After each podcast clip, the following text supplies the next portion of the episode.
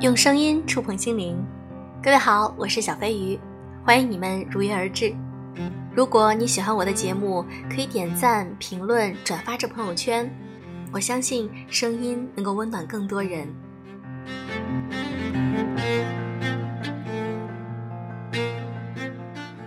最近几年啊，各种场合大家都在聊副业。过去的人还会纠结是月薪三千的体制内，还是月薪三万的不稳定。可现在的人都变聪明了，拿着体制内三千的工资，做着月薪三万的副业，抗风险能力一级棒。无论是经济下行还是公司不稳，永远有一个能让自己活得好的 Plan B。那今天我想和大家分享一篇来自于作者詹妮乔的文章：年轻人搞副业到底有多野？月薪三千，北京三套房。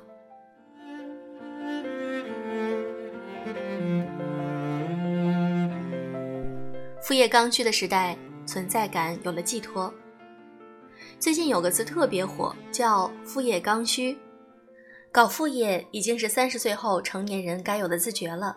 可以的话，副业多几个也不为过。永远都要有自己的 B 计划。朋友圈里说这话的微商很多。过去总觉得微商发的鸡汤八成是忽悠人。这几年越来越发现，微商的存在可能改变了很多人的人生轨迹。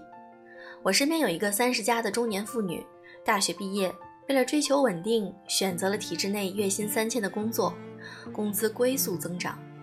几年前见到她的时候，一脸愁容，总是纠结想辞职，又卖不出来。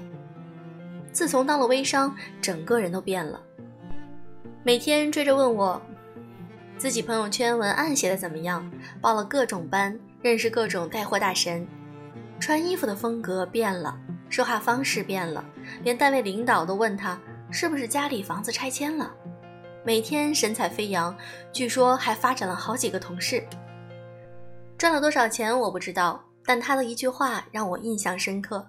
发现自己还能赚钱的时候，突然觉得人生亮了。这种感觉其实很多人都懂。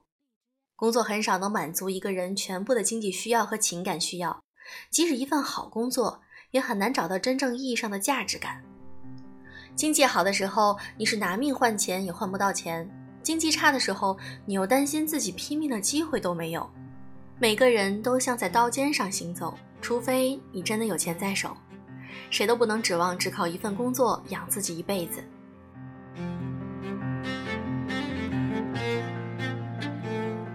别人赚钱的副业超乎你的想象。如今，零零后都已经正式出道，在学习之余搞起了副业。今年过年期间，一名初中生跟妈妈借了八百块当启动资金，买了四百个玻璃杯和三百多个乒乓球。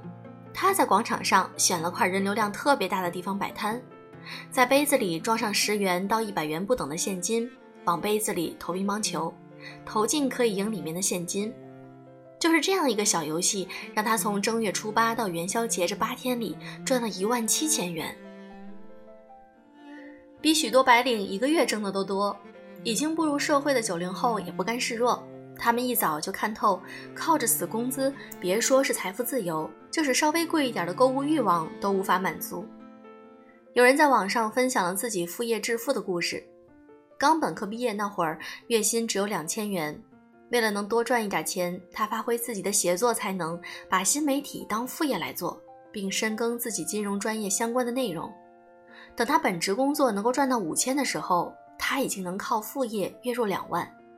前两年又恰逢新媒体的红利期，于是好风凭借力实现了年入百万。这之后，他便辞了职，反复为主，专心做内容。用他的话说，假如没做副业，我的收入可能还没有现在的十分之一。还有蜜芽创始人刘楠，他是八零后，新闻专业出身，曾是世界五百强高级白领，有一段时间在家做全职妈妈。也许是出于母爱的本能，刘楠对于孩子使用的每样东西都特别较真儿，曾因为质疑一件产品的塑料成分是否真的不含 BPA，给美国总部官网发邮件。随后还整理出所有相关文件，分享给其他宝妈。宝妈们见他研究的这么细，又是北大学霸，都跟着他买。于是刘楠开了一家淘宝店，两年便创下了四皇冠，销售破三千万的业绩。而这只是开始，后来，刘楠把蜜芽打造成了母婴行业的独角兽企业，身价百亿。这些都是真实的故事。他们选择副业的时候，未必是想追着风口跑，但都实现了等风来。机会总是留给有准备的人，做一份副业就等于多了一种可能。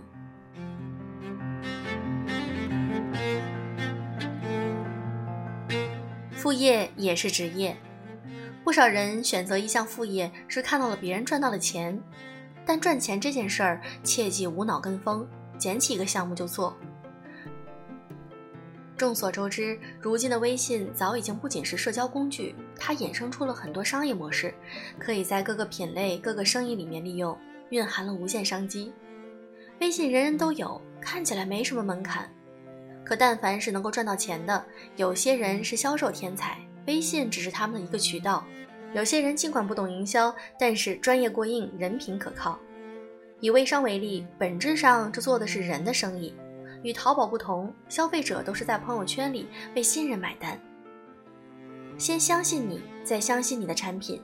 专业就是背书，是影响力，也是竞争力。用专业的知识和经验为消费者解决问题，提供帮助，这种交换回归了商业本质。最近谢霆锋火了，在二零一九年财新峰会上。他以风味控股创始人的身份和马云、丁磊、李泽楷等人同台而坐，共同探讨创新与青年潜能。很多人并不了解，谢霆锋是个很成功的商人。他曾入选香港科技大学世界十强的 MBA 案例，并以亚洲商业领袖的身份在该校开设了个人讲座。也许你认为他一定极具商业头脑，而且有初始资本，才把事业做大。可是回顾梦想开始的地方，他创立的第一家公司是做视频特效的。二零零三年，在国内很难找到一家食品公司能够满足他对 MV 后期的制作要求，这让他意识到这是片商业蓝海，没人能做，那就我来做。事实证明，这一决策是对的。听起来多重身份是在不断的给人生加码，挑战各种可能，但就其本质，我们讲的是有关于专业。与专注的故事。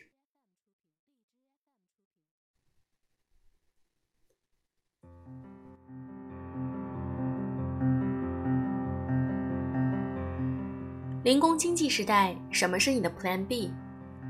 如果你专注于自己的成长，便不难发现，这个世界正在飞速的变化和发展。当父母还在苦口婆心的劝你守住铁饭碗的时候，零工经济的概念越来越流行。这里的零工，也不再是过去认识的临时工，做一些跑腿打杂的工作。它已经变成了个人利用自己的时间和技能交换金钱的便捷方式，符合新型雇主的关系。零工经济书中有这样的一句话：即使我们现在已经就业了，我们仍需要认识新朋友，关注感兴趣的工作消息，寻找有趣的项目和发现新的零工，并时刻留心潜在的机会。昨天刷到一条新闻，日本人才服务企业 E Japan 的调查显示，在参与调研的两千一百一十八名三十五岁以上的职场人中，关于今后理想的工作方式，近七成人回答了想在主业之外做副业。不过，想法也会受到现实条件的制约，公司禁止、不知道怎么开始，以及主业太忙没时间，成为了主要的限制因素。这也导致实际在做副业的人只有百分之二十四。不过，这种 Plan B 的思维很值得借鉴。其实，我们也无需逼迫自己当斜杠，更不必去做低价值、重复劳动的零碎兼职，只需一主一副，相互促进，争取实现这两条线呈螺旋式上升。所以，从今天起，认真想一想适合自己有前景的副业，提前准备人生的 B 计划。这样，在任何变化的面前才能够从容淡定，否则一切都指望着到时候再说的人，真等变化到来的时候，都会无路可退，无话可说。那今天我们的互动话题是：你有什么想开始的副业吗？可以在评论区和小飞鱼聊一聊。那小飞鱼对于这个话题还是有很多想说的。小飞自己呢是一个工程师，那么现在我在做的电台就是属于我的副业。虽然之前没有什么收入，但是后来呢，因为大家都很支持我，然后呢，经常听我的节目、转发还有评论，那么在这次回声计划中呢，我也会有一定的收入，特别的开心。也谢谢你们对我的支持，我也会更加有动力去做，把我的节目做得更好。那现在做电台就是我的副业，我非常喜欢这份副业，而且我会坚持做下去，因为有你们在，我会一直坚持。